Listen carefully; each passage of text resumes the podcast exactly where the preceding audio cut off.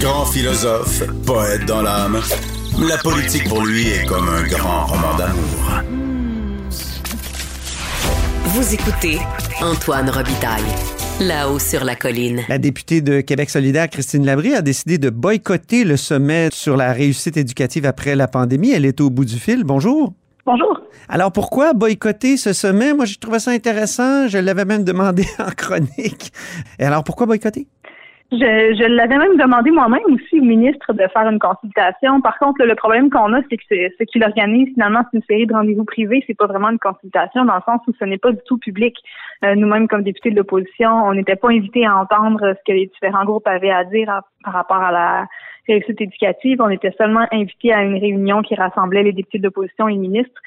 Et euh, en ce sens-là, euh, je ne voyais aucun intérêt du parti. Ça, j'ai appris ça hier, j'en revenais pas. Ça, ça veut dire qu'il va avoir des rencontres, mettons, avec la CSQ, qui va venir lui présenter ses idées sur la réussite après la pandémie, mais vous serez même pas là, puis c'est incroyable, mais c'est pas ça un sommet? Ben écoutez, je trouve ça aussi incroyable que vous. Puis moi, quand il quand il a annoncé la tenue de, de cette consultation-là, moi d'emblée, j'ai, j'ai pris pour acquis que c'était public. Là. Pour moi, une consultation, c'est public. Ben oui. Euh, donc euh, sur le coup, euh, j'étais certaine d'y participer. mais quand j'ai découvert que ça se passait de cette manière-là et que finalement c'était une série de rencontres privées avec le ministre et qu'on n'aurait pas accès aux autres rencontres, euh, franchement, euh, je n'ai pas compris pourquoi le ministre avait appelé ça une consultation.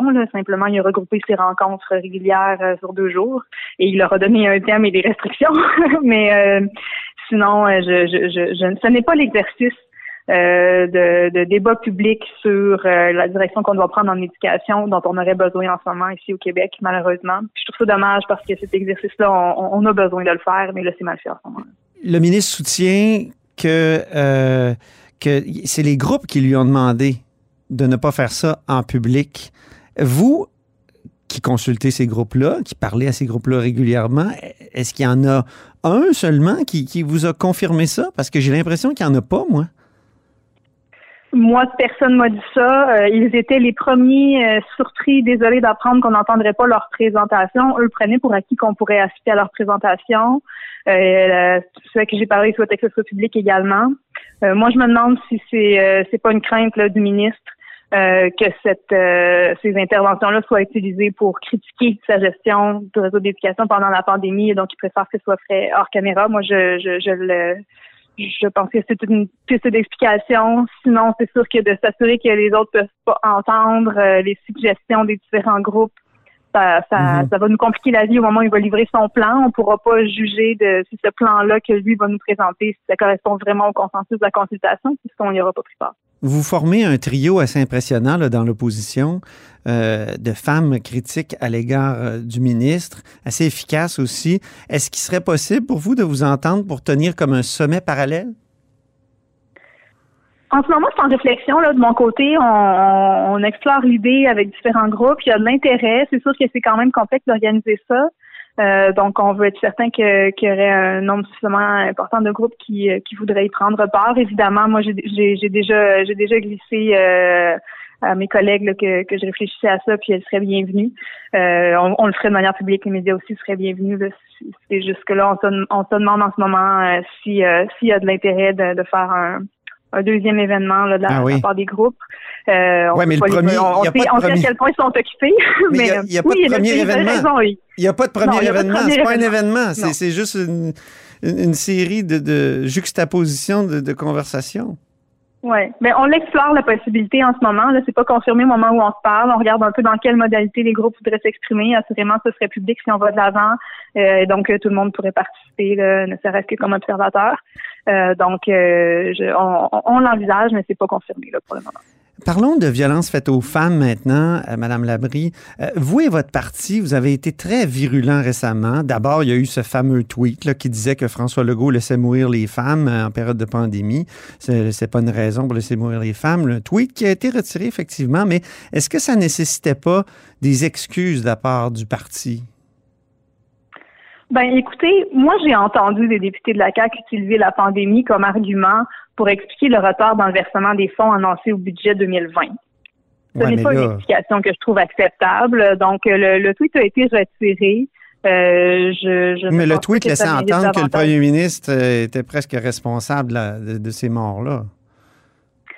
Ben, il y a une responsabilité quand on annonce des fonds dans un budget de s'assurer que l'argent va être versé aux organismes. On a laissé ça aller. Euh, il y a eu du laxisme là-dedans dans la dernière année. Les fonds ont été versés dans les derniers jours hein, pour certains organismes. je, ne peux même pas vous confirmer s'ils les ont tous reçus au moment où on se parle. On parle hmm. du budget de l'année dernière. Donc, moi, j'envoie du laxisme. J'ai effectivement dit la semaine dernière que le, premier ministre avait trahi sa parole parce qu'il s'est engagé à plusieurs reprises. il a dénoncé les féminicides. Il a dit que son gouvernement allait agir là-dessus. Euh, j'ai, euh, je, lui ai exprimé très explicitement que ces mots ne changeaient rien et je lui ai demandé de, de, de, passer à l'action concrètement. On a vu dans les derniers jours qu'il a compris le message en formant un, un comité euh, rassemblant différents ministres. Il a dit que lui-même allait y veiller. Je pense que c'est ce que ça prenait, sincèrement. on l'a vu dans ce gouvernement-là que c'est quand le premier ministre décide de faire d'un dossier une priorité, c'est là que ça avance. On l'a vu avec Internet, par exemple. Donc, pour moi, c'est un, c'est signe qu'il a compris le message qu'on lui envoyait la semaine dernière et il va, il va s'attacher sérieusement à ce dossier-là. Mais le, le fameux message euh, sur Twitter, qui, lui donnait presque une responsabilité. Donc, ça ne nécessitait pas des excuses, si je vous écoute bien, si je vous comprends bien, parce qu'il y avait comme un fond de vérité. Écoutez, il a été retiré, mais c'est un constat clair. Jusqu'à maintenant, et encore à ce jour, on est, encore dans les mots. Le, comité est un geste, mais le comité n'a rien fait encore. Euh, moi, je n'ai entendu que des paroles sur la violence conjugale, les féminicides jusqu'à maintenant. Donc, euh, on on a besoin qu'ils passent à l'action concrètement.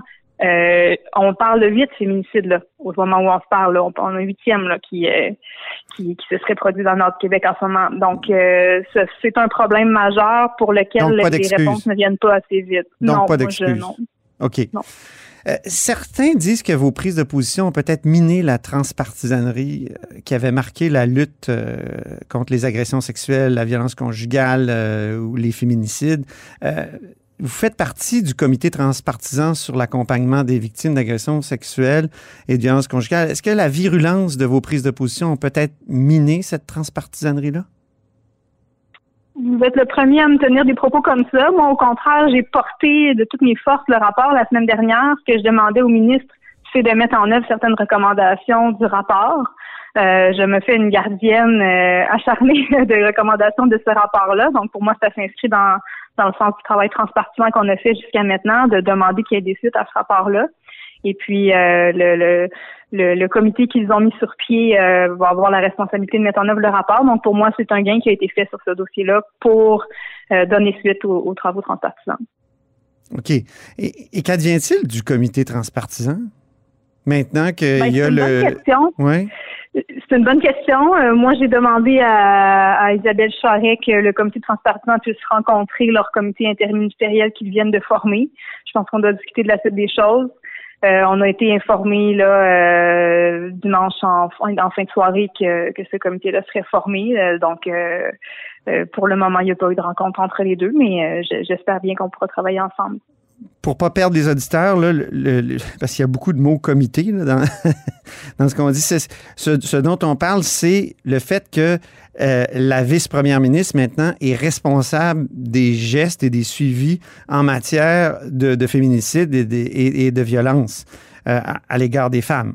Ça, ça vous satisfait sur le plan de l'annonce, mais pour l'instant, c'est juste de la communication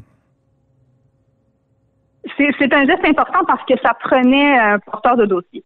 Euh, donc maintenant, maintenant ce comité-là va se mettre au travail, puis on attend, on attend que les recommandations soient mises en œuvre. Donc c'est un premier geste. Pour le moment, il n'est que symbolique parce que ça n'a pas donné de résultats concrets, mais euh, c'est quand même c'est quand même important là, comme comme euh, intervention de la part du premier ministre parce que ce comité-là va relever du conseil exécutif mm qu'on demandait. Euh, la, lacune que moi je vois, euh, puis c'est une lacune aussi du comité transpartisan, c'est que dans la mesure où ce sont des élus là-dessus, euh, on, on, sait que les élus euh, ne peuvent pas se consacrer à temps plein exclusivement à, à, cette responsabilité-là. Donc, pour moi, ça nous ralentit dans l'implantation des mesures. et je, c'est pour ça que la recommandation formelle du rapport, c'est de mettre sur pied un secrétariat qui aurait relevé du conseil exécutif, donc qui serait, qui serait permanent, qui ne dépendrait pas euh, qui, qui, ne dépendrait pas des élections, par exemple, donc qui pourrait avoir ce mandat-là à long terme. Là, il forme un comité. Euh, Mais il y a déjà un comité d'experts avec. Euh, Mais le comité d'experts, il avait pour mandat de, de rédiger le rapport. Donc, leur mandat, s'est terminé. OK. Ils sont pas là dans la suite des, des, des, rapports, là, Madame Corte et Madame Desrosiers? Madame Corté et Madame Desrosiers sont les deux coprésidentes euh, du comité d'experts, donc elles, elles euh, nous accompagnent encore. Elles font, euh, elles ont fait dans les dernières semaines plusieurs rencontres avec différents partenaires qui vont être impliqués dans l'élaboration du rapport, dans, pas dans l'élaboration, dans l'implantation du rapport, donc justement pour expliquer le contenu, l'esprit, les principes derrière le rapport. Donc elles sont encore présentes pour ça. mais le, le, le comité d'experts qui rassemblait 21 personnes, ces travaux sont terminés. Je vous écoute, puis vous parlez de gains de, vos sorties publiques, dans le fond, même du fameux tweet. Euh, vous avez comme poussé euh, François Legault à s'occuper de cette question-là. E, est-ce qu'il Puis là, je pose la question sans arrière-pensée. Vous aviez, vous étiez engagé dans une voie transpartisane au départ vous avez un peu rompu les rangs en sortant comme ça, en critiquant durement le gouvernement. Est-ce que ça prouve pas que la transpartisanerie appliquée à ce sujet-là et peut-être à d'autres, peut-être que c'était bon pour l'aide médicale à mourir, mais est-ce que c'est est-ce que c'est un cul-de-sac pour les élus? Est-ce que vous préférez donc avoir les coups des franges, puis euh, alors que dans un comité transpartisan, on peut être contraint, euh, quand on est dans l'opposition, de ne pas en dire trop, de ne pas effaroucher les membres du comité. Est-ce que est-ce que c'était comme un cul-de-sac, la transpartisanerie? Non, moi je pense pas. J'espère encore qu'on va pouvoir travailler de manière transpartisane sur ce dossier-là. Puis mes sorties des derniers jours ont visé à mettre en œuvre le rapport transpartisan. Donc euh, d'aucune façon, moi j'estime m'être dissociée des travaux qu'on a fait ensemble avec mes collègues des autres formations politiques. Au contraire, je suis, les, la motion que j'ai déposée en chambre, les sorties que j'ai faites, c'est pour demander la mise en œuvre du rapport transpartisan. Euh, donc, je suis encore 100% derrière euh, ce rapport-là et je compte bien, euh, je, compte bien qu'il ne dorme pas sur une tablette. C'est l'engagement qu'on a pris.